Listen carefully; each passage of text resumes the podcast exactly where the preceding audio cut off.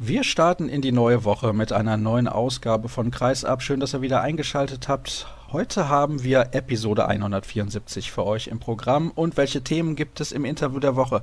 Begrüße ich Tim Kneule von Frisch auf Göppingen. Mit ihm spreche ich darüber, warum eigentlich Frisch auf immer die großen Teams schlägt, aber sich gegen die kleinen Mannschaften schwer tut. Dann im zweiten Teil der Sendung geht es ebenfalls nach Süddeutschland. Thomas Wagner ist mein Gast, der kennt sich aus beim TVB Stuttgart. Dort gab es einen Trainerwechsel und plötzlich läuft so wieder, manchmal nicht, manchmal doch. Und viel hängt halt dann am Ende des Tages an Yogi Bitter und Mimi Kraus. Und da möchte ich mit ihm gerne darüber sprechen, was denn der Verein dann in der Zukunft plant, ob er sich da auch mal irgendwann Gedanken macht, wie man diese Spieler, die ja nicht mehr die allerjüngsten sind, ersetzen kann. Aber im Fokus der heutigen Sendung steht zu Beginn die Partie zwischen der SG Flensburg-Handewitt und den Füchsen Berlin vom vergangenen Donnerstag. Es war das Topspiel, es wurde ein neuer Bundesliga-Rekord aufgestellt und weil wir ja in der letzten Woche so intensiv über Flensburg gesprochen haben, schauen wir heute ein wenig mehr auf die Füchse aus Berlin und das tue ich wie immer mit Ninja Priestajan von der Berliner Morgenpost. Hallo Ninja.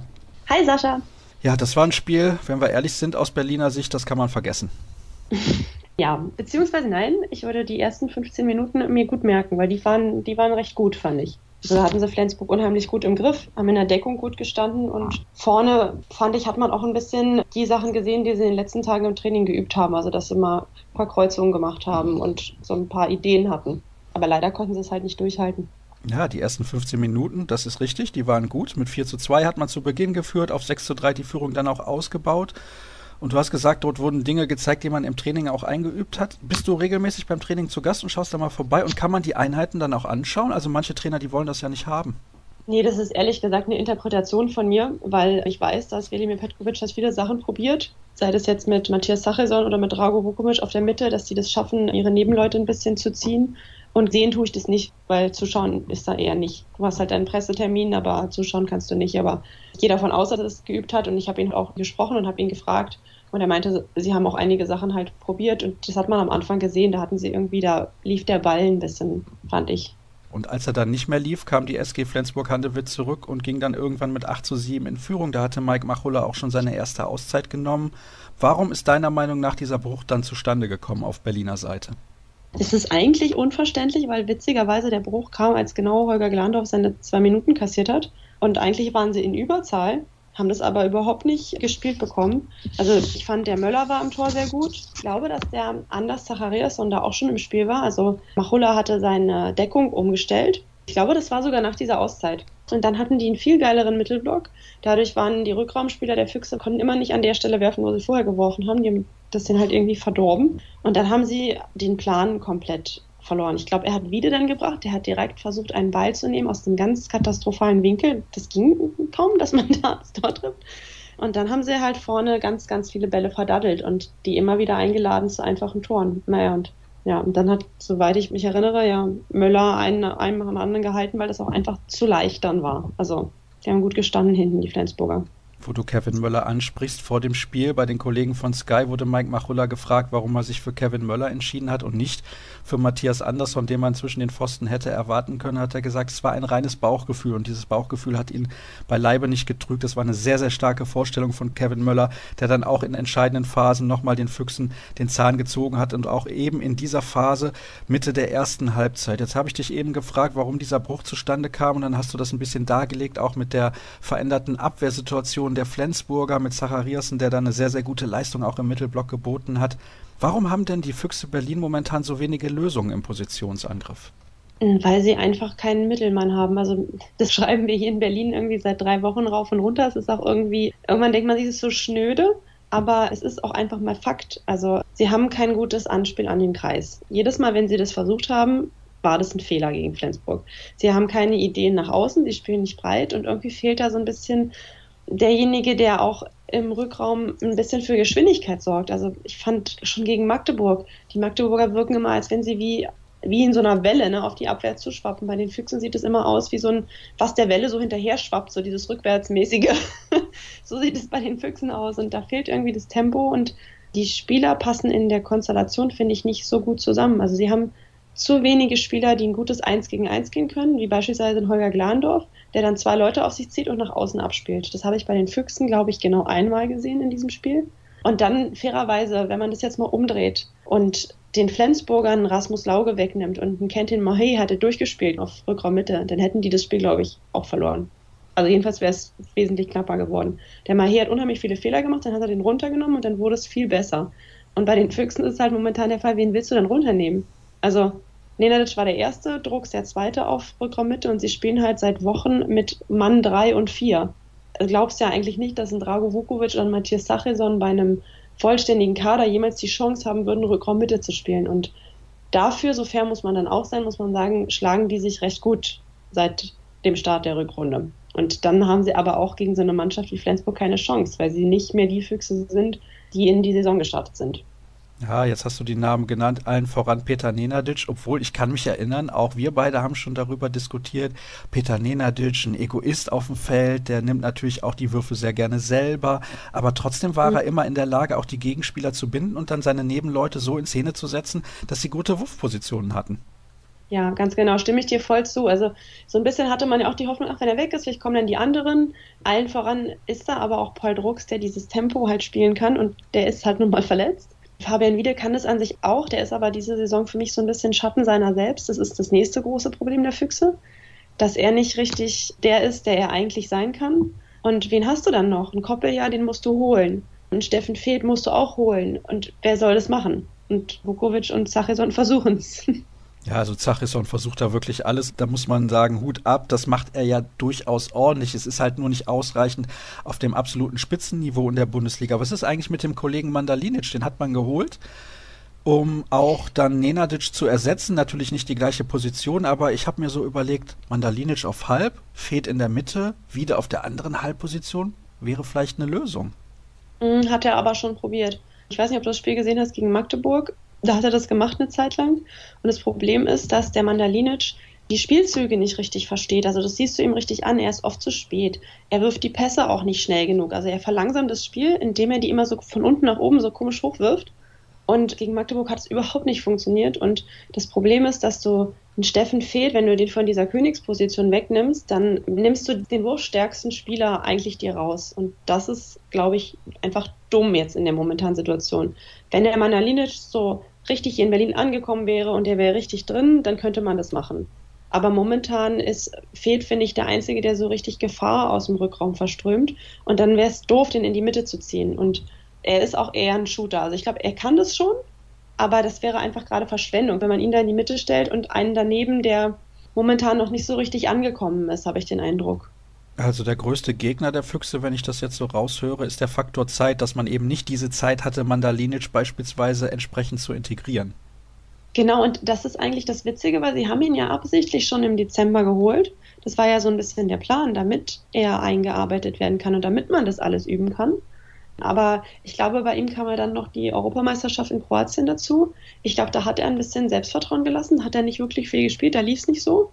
Weil wenn du an seine ersten, hatte der ein Spiel oder zwei schon, bevor die EM war, ich weiß es nicht genau, aber ganz am Anfang, als der auf dem Feld stand, da dachte ich, oh, okay, da geht was. Und habe mir dann gedacht, na gut, dann werden sie dann, na, aber so viel mit ihm üben konnten sie nicht in der Zeit, wo er weg war. Und jetzt habe ich das Gefühl, er ist nicht richtig da. Also sie sagen, die Spieler sagen auch, naja, der braucht ein bisschen, der spricht die Sprache nicht, der ist noch nicht so richtig da und dann war halt seine Problematik, dass dadurch, dass Drucks nicht da ist, dass er sofort rein musste und Verantwortung tragen. Und da war er, glaube ich, einfach ein bisschen mit überfordert. Er ist ja auch noch recht jung. Also so, das ist so das, was ich mitbekomme. Und wenn ich das richtig verstanden habe, spricht er auch kein Englisch. Das heißt, er wird sich wahrscheinlich mit den anderen Kroaten in der Mannschaft Gojun und Koppelja verständigen hauptsächlich. Und ich weiß nicht, wie gut das Deutsch von Gojun ist, aber bei Koppelja gehe ich davon aus, der ist ja auch erst ein halbes Jahr da, dass der auch noch nicht so gut Deutsch spricht. Genau, also er hat, ja, und mit Drago Vukovic hatte er auch einen im Team, der sehr gut Deutsch spricht. Ich glaube auch, dass es, es fällt dann immer leichter, in die eigene Sprache zu gehen. Also das kann ein Vorteil sein. Und ich glaube aber auch, dass das jetzt momentan wahrscheinlich auch nicht so leicht ist für ihn. Wann soll der denn Deutschunterricht nehmen? Jetzt momentan mit jedem dritten Tag irgendwie ein Spiel. Das ist, glaube ich, dann einfach was, was jetzt gerade hinten ansteht. Und es kann schon sein, dass das auch daran liegt, an der Sprachbarriere, dass er die Spielzüge nicht so gut versteht. Aber auf der anderen Seite, wie du halt sagst, hat er genug Landsleute im Team, die ihm das mal schnell übersetzen können. Also ich glaube eher, dass das ein, ein sportliches und ein Selbstbewusstseinsding ist noch. Gut, der Trainer Velimir Petkovic ist ja auch in der Lage, sich mit ihm zu verständigen. Vielleicht nicht auf Kroatisch, aber die Sprachen auf dem Balkan, die ähneln sich ja durchaus. Das sollte also kein Problem sein, zumindest. Alles eine Zeitfrage bei den Füchsen. Aber momentan hat man ja keine Zeit. Das ist auch ein bisschen das Problem, habe ich eben schon gesagt. Jetzt steht dann an, in dieser Woche ein Heimspiel gegen GWD Minden. Zwei Tage später fährt man nach Frankreich zu Saint-Raphael. Da hat man das Hinspiel relativ deutlich verloren im EHF Cup in der Gruppenphase. Dann gegen den TVB Stuttgart auswärts. Eine Mannschaft, die mal so, mal so spielt. Da hören wir gleich noch Thomas Wagner, habe ich eben schon angekündigt. Und dann, bevor die Länderspielpause ansteht, erwartet man noch aus Schweden Lugi Lund auch im EHF Cup. Das ist ein strammes Programm, auch wenn die Qualität der Gegner sich vielleicht in Grenzen halten mag. Aber wie du gerade auch schon gesagt hast, wenig Zeit für die Spieler, sich weiterzufinden. Eigentlich nur in der Praxis, nämlich im Spiel selbst. Ja, obwohl sie jetzt ja die Woche haben. Das ist ja das erste Mal jetzt seit langem, dass sie mal wieder eine Woche haben. Bis zum Mindenspiel. Da wird er, denke ich, mal ein bisschen was üben. Und plus gegen Minden erwartet der Paul Drucks wieder zurück. Oh, das ist ja eine sehr gute Nachricht. Da war ich mir nicht sicher, wann er denn wieder auf der Platte stehen wird. Aber auch er wird, also ist so ein bisschen das Zauberwort in diesem Teil der Sendung, er wird Zeit brauchen, bis er wieder den Rhythmus gefunden hat. Ja, genau. Also da sehe ich auch so ein bisschen die Problematik, weil jede Frage nach der Struktur im Rückraum wird in Richtung Paul Drucks abgeschoben. So nach dem Motto, ja, wenn der dann zurück ist, der kann das ja spielen. Ja, Paul Drucks hat auch oft Rückraummitte gespielt, sowohl in der Nationalmannschaft als auch bei den Füchsen.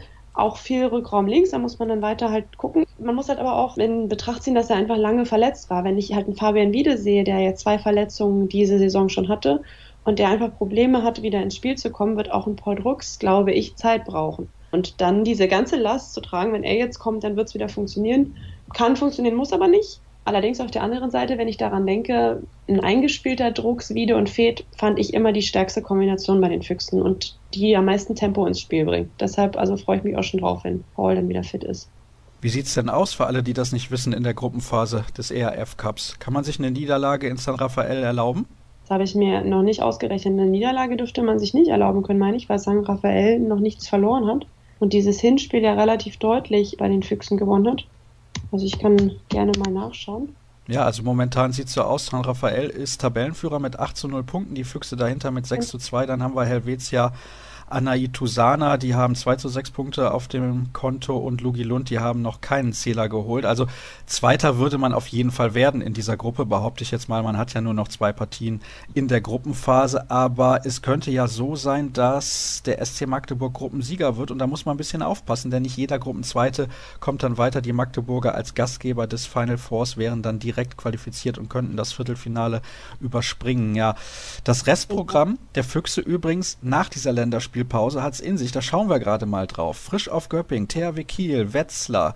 Dann haben wir noch die Rhein-Neckar-Löwen, Hannover. Und hinten raus, ja, wird es ein bisschen einfacher mit Nettelstedt, Lübecke, Melsungen und Hüttenberg. Aber das ist ein ordentliches Programm für die Füchse und ja, jetzt ist natürlich Flensburg in der Tabelle vorbeigezogen. Was denkst du denn, kann man sich dann nochmal als Ziel setzen? Platz 2 wird sehr, sehr schwierig zu erreichen sein. Ja, pff, es hängt, glaube ich, ganz viel davon ab, wie sie sich jetzt machen. Ne? Ich glaube, sie haben Kiel auswärts, die Löwen und Hannover zu Hause, was sie auch ja beides verloren hatten im Hinspiel. Die Füchse sind ja auch immer sehr vorsichtig mit ihrer Zielvorgabe. Deswegen, wenn sie so weiterspielen, können sie froh sein, wenn sie ihren dritten Platz irgendwie halten und da nicht runterrutschen. Auf der anderen Seite finde ich, wenn sie sich jetzt gut machen und ein, zwei Überraschungssiege einfahren, dann also ich sehe jetzt momentan nicht viel mehr als Platz drei. Ich finde aber, dass alles extrem eng beieinander ist und dass da halt einfach mal schnell was passieren kann. Also das weißt du nicht genau. Was ich halt echt so ein bisschen schade finde, ist einfach, dass diese Hinrunde so gut war und sie jetzt eigentlich so nah davor sind, so eine große Überraschung zu schaffen. Und selbst wenn das vielleicht auch nicht der Anspruch der Füchse ist, jetzt mal vom Management und drumherum gesprochen, unbedingt eine Meisterschaft zu gewinnen oder sich für die Champions League zu qualifizieren, wenn man sich jetzt mal vergleicht mit Flensburg, Löwen, Kiel, die ja jetzt auch ein bisschen weiter unten sind, dann finde ich, ist es so schade, dass ich habe so ein bisschen das Gefühl, dass so eine Chance wird da jetzt ungenutzt liegen gelassen. Dieser Nenadic-Transfer, das war jetzt das eine, aber irgendwie habe ich das Gefühl, dadurch, dass alle sich immer da rausreden, dass der jetzt weg ist, fehlt mir manchmal, dass die anderen, der wirklich mal diesen Step nach vorne machen. Also, dass man mal, bei dem Hans Lindberg sehe ich das inzwischen, der fängt an, sich die Bälle selber zu nehmen. Der hat mhm. irgendwie so eine Körpersprache auf dem Feld, ich kann es gewinnen. Und bei den anderen, ich weiß nicht, kommt es dadurch, dass das vorgelebt wird vom Management, dieses, naja, dann werden wir halt fünfte Hauptsache, wir spielen europäisch. Also weißt du, was ich meine? Da habe ich irgendwie manchmal das Gefühl, da fehlt dieser Glaube, dass man es nicht vielleicht doch sogar kann. Also das ist auch das, was Petkovic, glaube ich, im Flensburg-Spiel in der Auszeit angesprochen hat. Wir glauben nicht daran. Und genau das sieht man. Sobald es nicht funktioniert, kommt dann wieder dieses, naja, aber es kann ja auch nicht klappen, weil wir haben ja auch keinen Rückraum Mitte und das ist alles richtig und man kann diese Spiele auch alle genau deswegen verlieren. Aber wie sie sie manchmal verlieren oder wie sie manchmal spielen, vor allem zuletzt das Heimspiel in der ersten Hälfte gegen Gummersbach, da denke ich mir manchmal, Leute, was ist denn eigentlich euer Ziel hier in dem Sport? So, klingt jetzt ein bisschen hart, so von außen gesprochen, aber so sieht es halt manchmal aus. Das ist interessant, dass du das ansprichst. Da muss ich nochmal nachhaken. Haben die Füchse zu viele introvertierte Spieler im Kader? Oh, gute Frage. Ja, würde ich sagen. Hm. Weil, ja, das ist eine gute Beobachtung. Was heißt so viel Introvertierte? Naja, doch.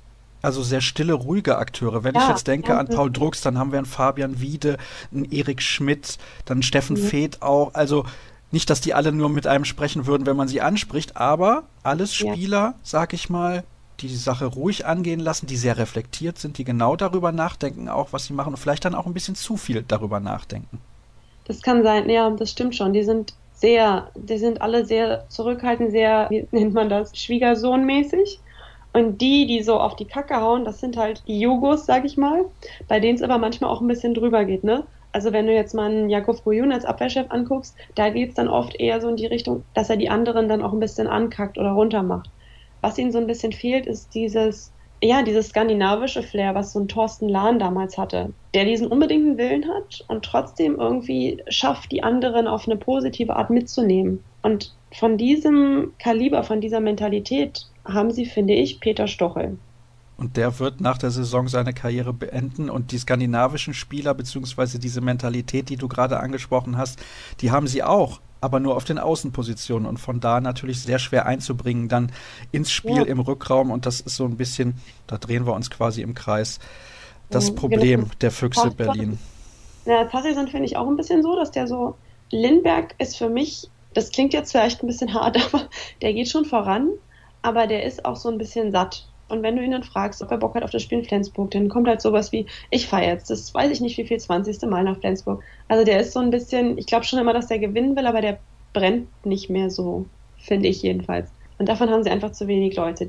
Ich finde, dass Fabian Wiede zum Beispiel auch jemand ist, der das im Spiel kann, aber dem noch so ein ganz bisschen dieses ganz krasse Charisma fehlt, es auf die anderen mitzunehmen. Und das hat zum Beispiel ein Paul Drucks, auch wenn der sehr ruhig ist, ist der nicht ganz so krass ruhig wie ein Steffen Feeth und so mit sich beschäftigt eigentlich haben Video und Drucks das Potenzial dazu, so zu sein es ja. sind ja nach wie vor immer noch relativ junge Akteure. Das vergessen wir manchmal, auch wenn Paul Drucks ständig sagt, vergesst das bitte mit dem Alter. Ich bin jetzt schon so lange mit dabei, das darf keine Rolle mehr spielen. Naja, einer übrigens, der deutlich älter ist als Paul Drucks und Fabian Wiede, hat am vergangenen Donnerstag einen neuen Bundesliga-Rekord aufgestellt. Das ging teilweise vielleicht sogar ein bisschen unter, denn es gab anscheinend auch keine Ehrung, also während des Spiels sowieso schon mal nicht und nach der Partie irgendwie auch nicht, für Holger Glandorf. Er hat einen Rekord Rekord eingestellt, den Kyung-Shin Yoon aufgestellt hat zwischen 1996 und 2008. Er kommt jetzt insgesamt auf 2264 Feldtore in der Bundesliga. Das ist famos. Herzlichen Glückwunsch dazu. Ich finde übrigens sehr, sehr schade, Ninja, dass da nicht das Spiel mal unterbrochen wurde und man irgendwie den ehrt und die ganze Halle aufsteht und applaudiert. Sowas fehlt mir in der Bundesliga im Handball. Also alle wollen immer den Handball größer machen und solche Gelegenheiten werden dann dafür leider nicht genutzt ach, weiß nicht, ehrlich, meinst du, da kann man das Spiel für unterbrechen? Ja, absolut. Das ist Bundesliga-Historie, das muss man einfach mal sagen. Kein Spieler hat mehr Feldtore erzielt in der Geschichte der Handball-Bundesliga. Und dafür mal ein Spiel für 30 Sekunden zu unterbrechen, dass die ganze Halle aufstehen kann, dass man applaudiert, auch die Gegner mal, das hätte man durchaus machen können. Aber da bin ich, glaube ich, nicht ganz bei dir. Vor allem, wenn ich mir vorstelle, ich würde das spielen und da kommt es auch viel immer aufs Momentum an und so weiter. Hm, finde ich schwierig. Ich finde, man hätte es danach machen können ich war nicht in der Halle, deswegen weiß ich nicht, wie sie es dann danach genau gemacht haben. Letztendlich glaube ich, ein Holger Glandorf, dem ist das sowieso mehr peinlich als alles andere. Ist, deshalb war es jetzt, glaube ich, für ihn auch nicht so schlimm. Er hat ja schon vorher gesagt, dass ihm das wichtiger ist, dass die Mannschaft da irgendwie vorne steht und dass er jetzt das Spiel mit der Mannschaft gewonnen hat als diese Ehrung. Weiß ich nicht. Bin ich nicht ganz bei dir. Das ist ja kein Problem. Ich lade dich trotzdem demnächst wieder ein, Ninja. Ich danke dir auch recht herzlich für deine Einschätzung zum Spiel der SG Flensburg-Handewitt gegen die Füchse Berlin und der Situation allgemein in der Hauptstadt. Das soll es gewesen sein mit dem ersten Teil der heutigen Ausgabe. Kurze Pause und gleich kümmern wir uns dann ausführlich um den TVB Stuttgart.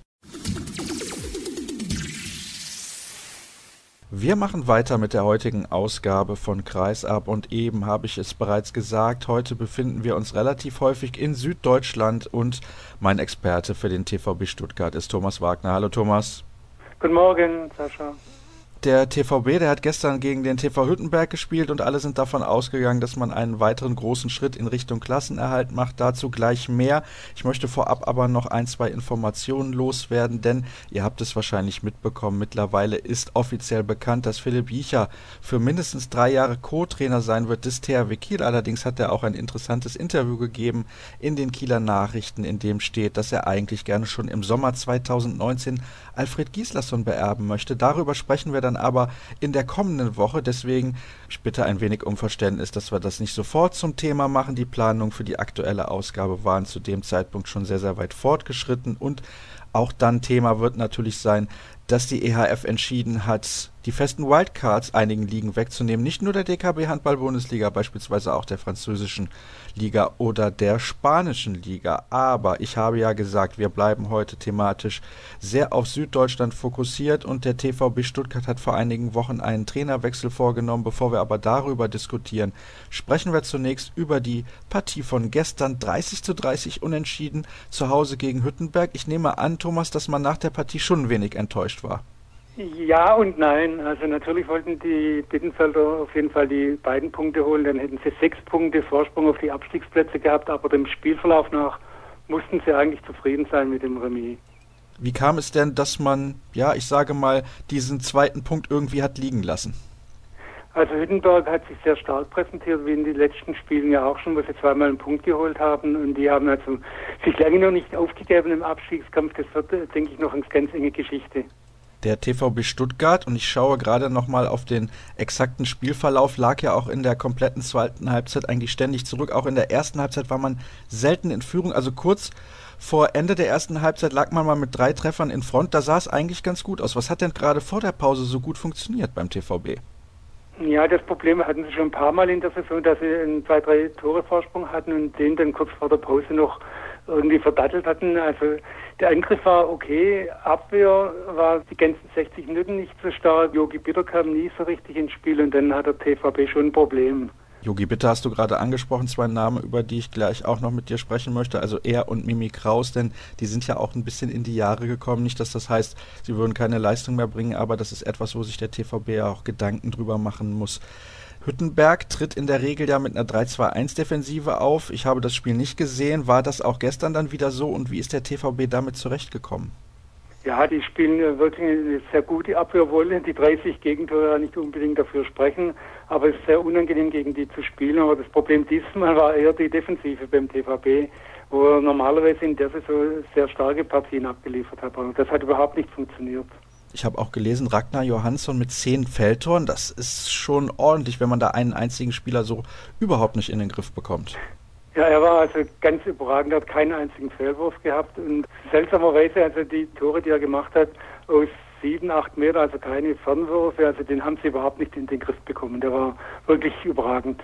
Wie haben denn die Spieler des TVB dann nach der Partie reagiert? War da schon Enttäuschung zu spüren oder war man glücklich über den Punktgewinn? Beides. Also das ist wirklich, die waren auch so hin und her gerissen. Ich denke, dass die heute noch nicht recht wissen, wie sie das jetzt einschätzen sollen. Sie haben ja im Prinzip jetzt nichts gewonnen, aber auch nichts verloren. Also ich, ja, hin und her gerissen, denke ich mal.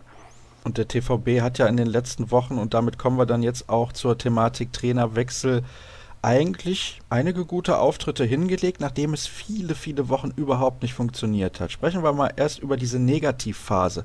Markus Bauer war ja damals noch Trainer in Stuttgart. Welche Fehler sind ihm anzukreiden, deiner Meinung nach?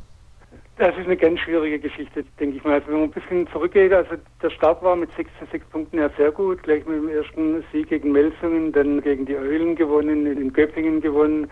Dann war alles eigentlich gut. 9 zu 13 Punkte war auch noch okay. Und dann kam ja die Serie mit 10 Niederlagen in Folgen. Und das größte Problem waren einfach diese, in Anführungszeichen, leichte Spiele, die der TVP dann liegen lassen hat, gegen Gummersbach beispielsweise, gegen Lübbecke. Dann ging es mit neun Punkten in die Pause, in die Winterpause. Das größte Problem war einfach das Verletzungspech, ähnlich wie in der vergangenen Saison. Also der TVB hatte, ich habe mal das zusammengerechnet, in den 19 Spielen bis zur Winterpause haben nur fünf Spieler alle Spiele gemacht. Und waren einige Spieler auch länger verletzt, wie Bitter, Kraus, im Bengelobe dann gar keine Spiele gemacht. Und das hat sich einfach so durchgezogen. Und bei einer Serie von zehn Spielen ohne Sieg oder ohne Punkt, da wird es dann, denke ich, für jeden Trainer schwer. Jetzt hast du aber gerade die Verletzten angeführt und das sind ja nicht irgendwelche Verletzten. Ich habe eben schon gesagt, der TVB muss sich irgendwie Gedanken machen, was passiert, wenn Yogi Bitter und Mimi Kraus nicht mitspielen können. Und das ist ja irgendwie nicht dem Trainer anzukreiden, wenn es so viele Verletzte gibt. Nee, es ist richtig, er hat sich auch immer wieder, also nicht öffentlich, aber es war schon so, dass er sich darüber beklagt hat, dass der Trainingsbetrieb natürlich auch sehr eingeschränkt war. Waren auch viele angeschlagen noch, dann er oft mal nur zehn Spieler auf der Platte gehabt. Das ist natürlich schwierig, denke ich. Also, aber natürlich egal, die Ergebnisse passten dann einfach nicht. Und neun Punkte, da haben sich die Verantwortlichen einfach mehr davon versprochen zur Winterpause. Deshalb war ja auch diese Geschichte mit der Vertragsverlängerung ist ein paar Mal verschoben worden. Also ursprünglich sollte der Vertrag schon im Oktober verlängert werden, dann wurde es auf die Januarpause verlegt und dann auf März. Das war auch ein bisschen eine unglückliche Geschichte. Ist denn der Verein zu abhängig, also die Mannschaft zu abhängig von eben diesen beiden Allstars, Bitter und Kraus? Jein, also Mimi Kraus hat äh, in der letzten Saison in der Endphase auch einige Spiele verletzungsbedingt gefehlt und da hat der TVB ja auch seine Punkte geholt. Und es ist auch nicht so, dass er in jedem Spiel den großen Unterschied ausmacht. Er hat auch schon schlechte Spiele gemacht. Also bei Bitter schon eher, wobei er auch nicht immer, also hundertprozentige Topleistungen bringt, aber von seiner Art, von seiner Ausstrahlung braucht ihn der TVB auf jeden Fall als Leader, ist einfach ein Leader der Mannschaft.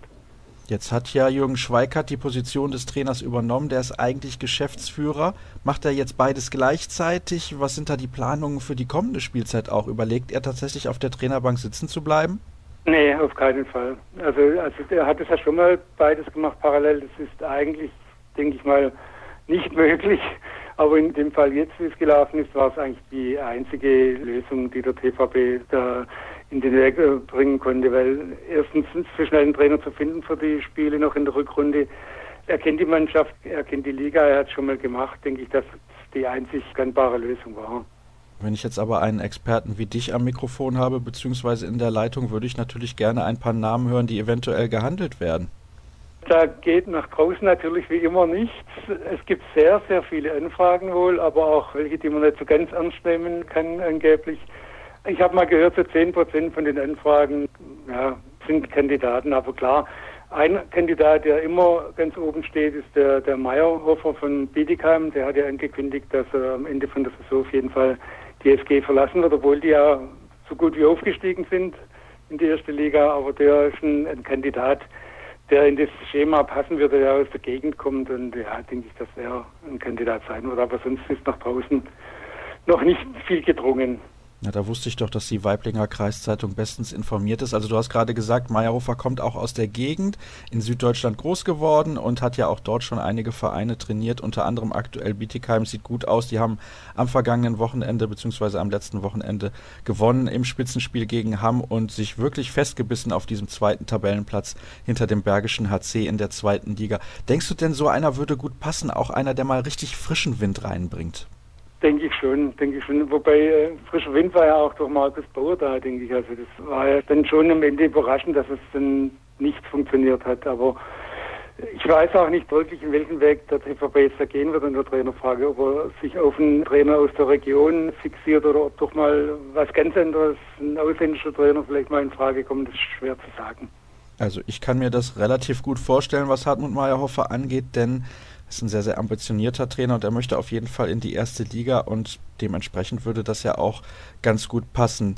Glaubst du denn, mit dem Klassenerhalt wird es noch Probleme geben? Ich kann es mir ehrlich gesagt nicht vorstellen. Wobei, wenn ich einen Blick auf den Spielplan werfe, der hat es ja nun relativ in sich. Wir haben Leipzig auswärts, Berlin zu Hause, Gummersbach auswärts, Lemgo zu Hause, Flensburg zu Hause, dann Minden auswärts, Göppingen zu Hause, Kiel auswärts und Wetzlar zu Hause.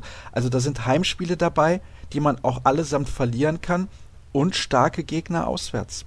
Ja, also ich bin überzeugt, dass es bis zum Schluss ganz spannend bleiben wird. Du hast es ja gerade angesprochen, der Spielplan, die Heimspiele. Da hat ja der TVB bisher nicht so sehr überzeugt. Er hat ja nur zwei Heimspiele insgesamt gewonnen. Das letzte am 17. September, glaube ich, war es. Also er hat daheim durchaus Probleme. Ich bin überzeugt, dass man mindestens 18 Punkte brauchen wird, um in der Liga zu bleiben. Ich denke, die Eulen werden sehr schwer haben. Hüttenberg schätze ich, ich glaube, dass die das fast noch schaffen können. Und mein zweiter Absteiger ist eher Lübbecke.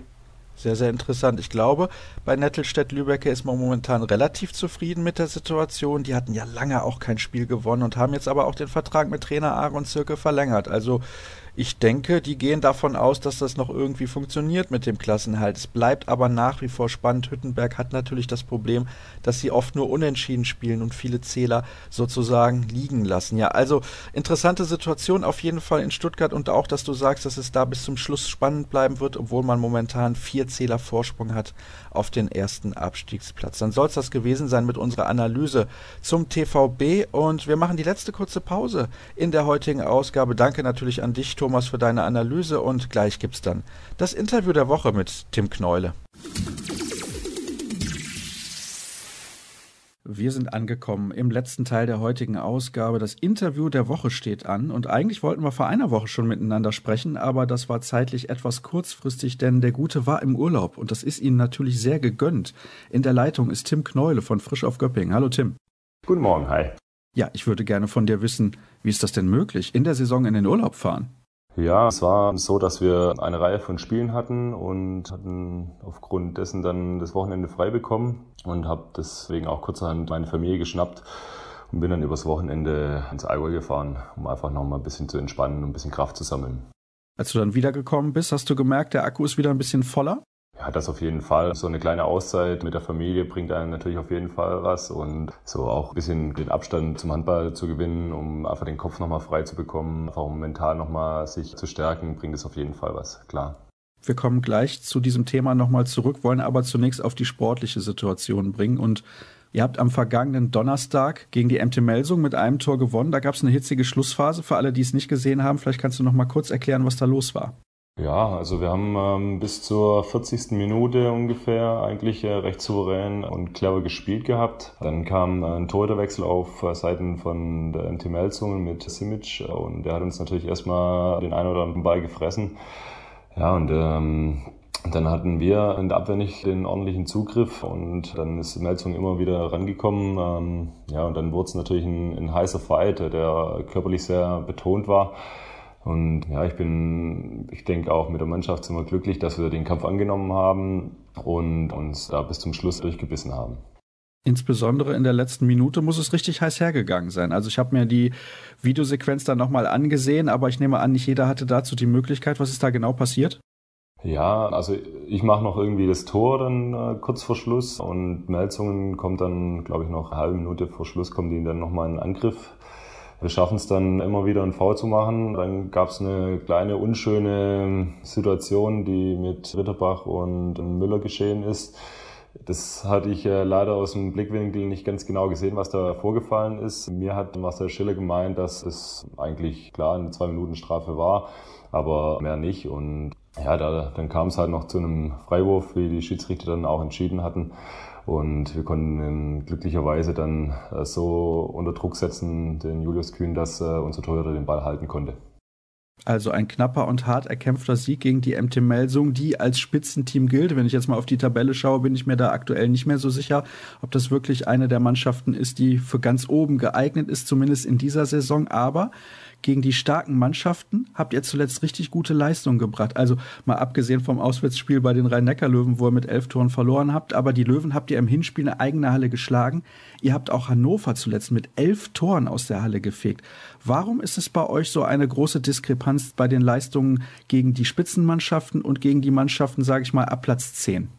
Ja, das kann ich mir selber sehr schwer erklären, weil es eigentlich in den vergangenen Jahren eigentlich schon immer so war. Und ich weiß nicht, ob da irgendwie gedanklich im, im Hinterkopf steht, ja, wir müssen das Spiel gewinnen. Vielleicht stehen wir da einfach ein Stück weit auch zu sehr unter Druck, so im Hinterkopf, wie gesagt. Oder vielleicht nimmt es auch der eine oder andere auch ein bisschen zu leicht auf die Schulter und sagt, ja, okay, das äh, müssen auf jeden Fall zwei Punkte sein und geht dann vielleicht auch ein Stück weit zu locker in das Spiel rein. Wobei eigentlich jeder weiß, dass jede Mannschaft in der Bundesliga natürlich eine starke Mannschaft ist und wenn die dann auch noch einen guten Tag erwischen, dass es dann auch sehr, sehr schwer wird, gegen solche Mannschaften zu spielen. Und ja, ich weiß nicht. Also wie gesagt, ich kann es mir wirklich nur sehr schwer erklären, warum das bei uns speziell auch immer so ist. Aber wir arbeiten dran, dass wir da eine, eine höhere Konstanz reinbekommen in unsere Saison.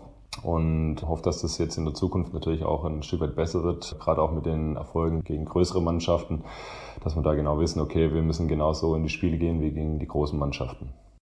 Und man kann ja auch mit solchen Erfolgen jede Menge Selbstvertrauen tanken, darf halt dann natürlich nicht in Arroganz oder Überheblichkeit ausarten. Das ist ein großes Problem, wobei ich mir vorstellen kann, ihr habt da mit Rolf Brack den passenden Trainer für. Ja, das mit Sicherheit. Vor allem, wir sind auch nicht in, in der Situation, mit großer Arroganz in solche Spiele zu gehen. Wir stehen momentan auf Platz 10, meine ich. Und das ist alles andere als das, was wir für uns wünschen und wie wir uns das eigentlich auch vorstellen. Und deswegen sollten wir jeden Tag hart daran arbeiten, dass wir an unseren Fehlern und gerade an unseren Abwehrarbeiten beziehungsweise am Angriff einfach weiterarbeiten, dass wir einfach eine höhere Konstanz reinbekommen diese Konstanz. Das ist halt sehr, sehr schwierig reinzubringen in der Liga, die sehr ausgeglichen ist, was die Top-Mannschaften angeht. Ich sag mal, ab Platz 5 ist das ja alles sehr, sehr eng, beziehungsweise ab Platz 6 besser gesagt, denn der THW Kiel und die MT Melsung haben in dieser Saison ja auch schon ordentlich straucheln lassen. Ich würde gerne von dir wissen, ich habe den Namen ja gerade schon erwähnt, Rolf Brack, was ist das eigentlich für ein Typ während des Trainings? Man hört ja dann immer interessante Interviews mit ihm, er hat sehr viele interessante auch Methoden mit den Mannschaften erarbeitet in den letzten Jahren, er war viele, viele Jahre in Baling. Wie erlebst du ihn so im täglichen Training? Ja gut, ich habe, glaube ich, auch den Vorteil, dass ich ihn bereits an der Uni Stuttgart als Professor kennenlernen durfte und hatte natürlich bei ihm auch den Handballkurs beziehungsweise auch den Schwerpunkt Handball bei ihm und wusste natürlich auch im Vorfeld natürlich ein Stück weit, wie er, wie er arbeitet. Und er ist natürlich sehr, sehr akribisch. Und bei ihm geht es natürlich äh, um jeden Zentimeter, wo man hinstoßen muss und wo er sieht, dass man hinstoßen soll. Und das versucht er natürlich im Training auch umzusetzen. Und er hat ganz klar seine Prinzipien die man erfüllen soll und erfüllen muss, weil sonst sein System nicht äh, richtig funktioniert. Und da legt er natürlich sehr, sehr großen Wert drauf, auf eine ordentliche Arbeit und dass auch jeder da mit Konzentration ans Werk geht. Ich habe es ehrlich gesagt gar nicht so extrem wahrgenommen, dass er jetzt bei euch ständig den zusätzlichen Feldspieler einsetzen würde. Das war ja viele Jahre in Balingen so irgendwie seine Art Markenzeichen. Bist du ein Freund des zusätzlichen Feldspielers und hast du das Gefühl, das wirkt sich auch auf euer Spiel positiv aus, wenn das eingesetzt wird? Ja, wir hatten jetzt in der Vergangenheit einige Spiele, bei denen es äh, sehr gut geklappt hat, aber es gab auch einige Spiele, bei denen es dann weniger gut geklappt hat. Ja, schwierig. Also ich denke, dass es situativ sehr, sehr gut funktionieren kann. Aber ich denke, dass das Spiel 6 gegen 6 eigentlich unser Spiel sein sollte. Und wir haben jetzt gegen Melzung nur mit 6 gegen 6 gespielt. Beziehungsweise, weil wir ja auch oft in Unterzahl waren, beziehungsweise Melzungen oft in Unterzahl war, war es natürlich dementsprechend auch nicht nötig. Aber trotzdem sollte das, denke ich, auch ins Repertoire in jeder Mannschaft mittlerweile reingehören. Und ja, Rolf Brack hat das natürlich in den vergangenen Jahren auch in Balingen schon öfters demonstriert, dass es sehr gut funktionieren kann und hat es dann auch bei uns eingeführt. Was man dann auch gesehen hat bei dem Einspiel in Hannover, im Dezember, als wir da dann unentschieden gespielt haben, da haben wir auch sehr, sehr viel 7 gegen 6 gespielt und da hat sie dann auch sehr, sehr gut funktioniert. Ja, also wie gesagt, ähm, man muss es äh, situativ abhängig machen, gegen wen und ob es dann auch fruchtet, ist natürlich dann auch eine andere Sache. Jetzt hast du gerade gesagt, du kennst Rolf Brack ja auch schon von der Uni Stuttgart. Du hast Sportwissenschaften studiert, hast das 2015 abgeschlossen. Jetzt hast du mir vor dem Gespräch gesagt, du studierst auch noch auf Lehramt. Bist du denn verrückt bei der Belastung? Was machst du denn? Ja gut, also ich sage mir selber, ich bin natürlich jetzt in, in einem Alter, bei dem man jetzt so langsam schauen sollte, was nach dem Handball geschieht. Da muss man sich dann schon ordentlich Gedanken machen und ich habe mich für, einfach für ein, für ein neues Studium entschieden, aufgrund dessen, dass ich Sportwissenschaften schon studiert hatte und mir dadurch einiges angerechnet wird. Dadurch kann ich natürlich auch das Studium in, in, dem Sinne natürlich auch ein Stück weit kürzen. Und deswegen habe ich jetzt einfach mal die Chance ergriffen und hoffe, dass ich das dann auch relativ schnell durchziehen kann. Ich habe es mit meinem ersten Studium auch geschafft, auch mit der Belastung geschafft, durchzuziehen. Und deswegen mache ich mir da eigentlich keine Sorgen, dass ich das nicht schaffen sollte. Du hast ja nun in den letzten Jahren, weil du immer bei Frisch auf Göppingen unter Vertrag gestanden hast, nie Champions League gespielt. Es wird immer über die hohe Belastung in der Champions League gesprochen, aber ist denn die Belastung im EHF Cup so viel geringer? Ihr reist da ja auch teilweise sonst wohin. Ja, also ich würde sagen, in der ersten Hälfte der Saison, da ist natürlich bei uns im EHF Cup in den letzten Jahren natürlich nicht so die hohe Belastung da gewesen, weil wir einfach nur ein Spiel vor der Gruppenphase hatten Wobei jetzt natürlich im Februar, März, auch im April die Belastung natürlich dann dementsprechend höher ist durch die Gruppenphase. Und ein kleines Beispiel, das jetzt vor uns liegt, ist natürlich, sind die Spiele gegen Erlangen, Koper, dann gegen Friesenheim und dann das vierte auch nochmal gegen bin ich mir jetzt gerade nicht sicher. Auf jeden Fall sind es in acht Tagen dann vier Spiele, die wir dann zu absolvieren haben. Und ja, das wird natürlich eine Mammutaufgabe. Ich meine, der Gegner wäre Nasice aus Kroatien, aber da sieht man auch mal mit der Reiserei, das ist gar nicht so einfach. Ihr habt, glaube ich, auch eine Mannschaft aus Finnland in eurer Gruppe. Ist das richtig? Habe ich das richtig im Kopf? Genau, ja, genau. Gegen die Mannschaft haben wir auch schon zweimal gespielt.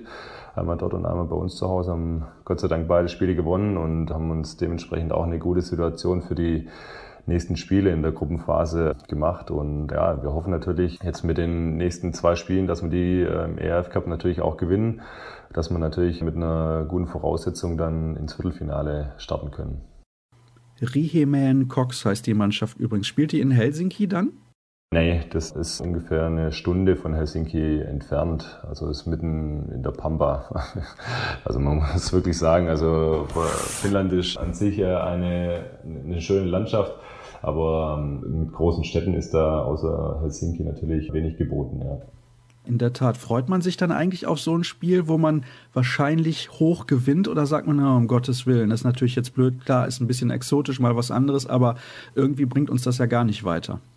Nee, so sehe ich das eigentlich gar nicht. Ich sehe eigentlich jedes Spiel als Herausforderung und ähm, wir haben, also ich persönlich habe gegen eine finnische Mannschaft noch gar nicht gespielt und war natürlich dementsprechend auch gespannt, wie deren Spielphilosophie aussieht.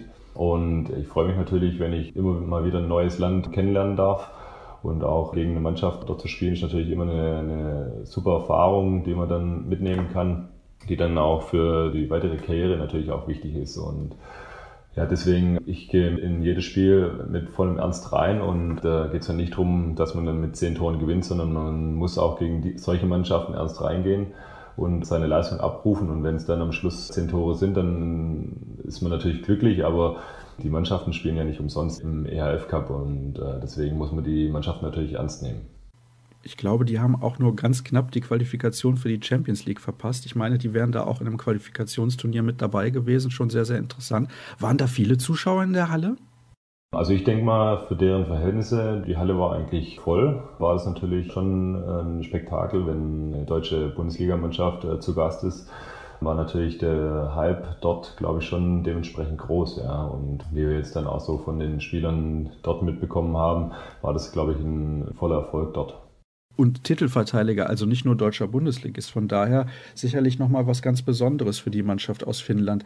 Ich würde gerne mit dir noch ein bisschen über die Entwicklung im Handball sprechen. Da sind ja in den letzten Tagen einige Dinge passiert. Beispielsweise die Rhein-Neckar-Löwen haben sich entschieden, mit der zweiten Mannschaft nach Polen zu fahren, um dort gegen Kielce in der Champions League zu spielen. Wie empfindest du allgemein die Entwicklung des Handballs in den letzten Jahren? Es gab einige Regeländerungen, die heiß diskutiert wurden und dann natürlich auch diese Terminhatz. Ja, also das hat sie natürlich für die Mannschaften, die, die ständig Champions League spielen, beziehungsweise ERF Cup spielen, ist es natürlich ein ordentlicher Termindruck. Wir haben mittlerweile wenig Zeit in der Vorbereitung, uns äh, da eine ordentliche Grundlagenausdauer anzutrainieren. Und dementsprechend ist es natürlich ähm, schwierig, mit einer geringen Anzahl an Spielern in einem Kader so eine Saison zu bestehen. Deswegen geht, glaube ich, die Tendenz auch dahingegen, dass ein Kader dann nicht, nicht mehr nur 14 Spieler umfasst, sondern dann teilweise 16, 17 Spieler, um einfach genügend Potenzial dann zu haben, um zu reagieren auf Verletzungen beziehungsweise auf Müdigkeit zu reagieren. Und ja, ist natürlich schade, weil ich dann auch oft sehe, wir haben öfters mal ein Wochenende frei, das natürlich auch im Zusammenhang mit dem EHF Cup steht, aber man da dann vielleicht die Saison ein Stück weit drücken kann, um einfach eine längere Sommerpause einzulegen, um dem Körper genügend Zeit zu geben, um sich zu erholen, wäre es natürlich schon auch dementsprechend für jeden Sportler natürlich vorteilhaft und ja, wie gesagt, es ist ein enormer Termindruck, den wir momentan fahren, aber ähm, wir machen das ja nicht aus Spaß, sondern haben unsere Leidenschaft, unser Hobby zum Beruf gemacht und machen das natürlich auch mit dementsprechendem Ernst und Ehrgeiz und, und Spaß. Deswegen nimmt man das natürlich gerne in Kauf. Das wollte ich nämlich fragen. Ich weiß nicht, ob du diesen Artikel von Andy Schmid gelesen hast, der vor einiger Zeit veröffentlicht wurde. Der hat auch gesagt, es wäre schön, wenn wir längere Sommerpausen hätten. Es wäre gar nicht so schlimm, wenn die Saison gestrafft würde. Also du bist auch exakt dieser Meinung, dass du sagst, lieber drei, vier Wochen länger Sommerpause, dann kann sich der Körper richtig regenerieren. Und dann haben wir halt während der Saison in einem ja, stärkeren Rhythmus Spiele alle zwei, drei Tage.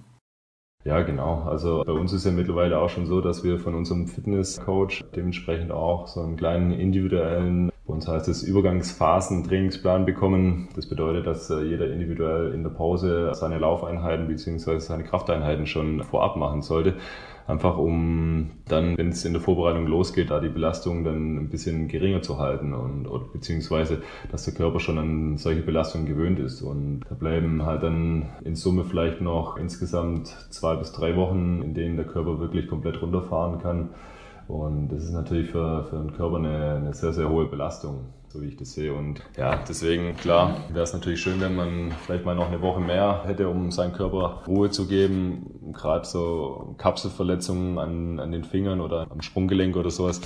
Da ist halt ständig Belastung drauf und das braucht eine gewisse Zeit, um komplett zu regenerieren. Und deswegen die längere Sommerpause wäre natürlich dementsprechend natürlich geschickter.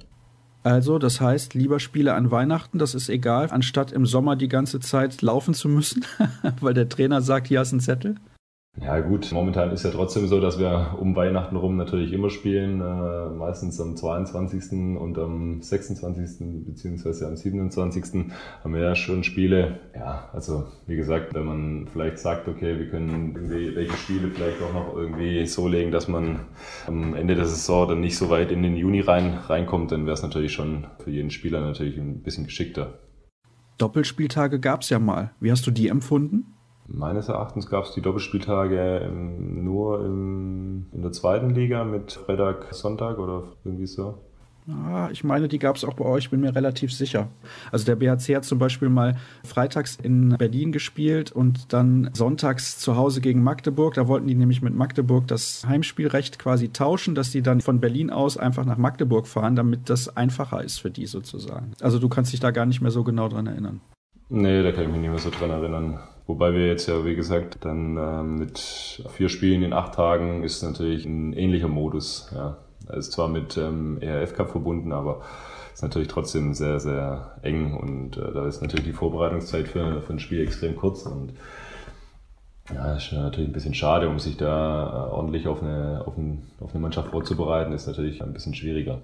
Na, dann hoffen wir mal, dass ihr die richtigen Vorbereitungsmaßnahmen getroffen habt, beziehungsweise treffen werdet, insbesondere Trainer Rolf Brack. Aber ich bin mir sicher, der holt noch den einen oder anderen Trick aus seiner Kiste und dann wird das schon irgendwie funktionieren. Es sieht ja auch sowieso relativ gut aus. Und national werden wir beobachten, ob ihr in der Lage seid, auch mal gegen die Mannschaften, die unter euch stehen, so souverän zu agieren wie gegen die Spitzenteams. Tim, ich danke dir recht herzlich für ein ausführliches und interessantes Gespräch. Und dann soll es das gewesen sein mit dieser Ausgabe von Kreisab. Alle weiteren Informationen, das wisst ihr ja, findet ihr unter facebook.com slash kreisab, bei Twitter at kreisab.de und auch bei Instagram, da sind wir zu finden unter dem Hashtag kreisab. Und nächste Woche hören wir uns dann wieder. Bis dann.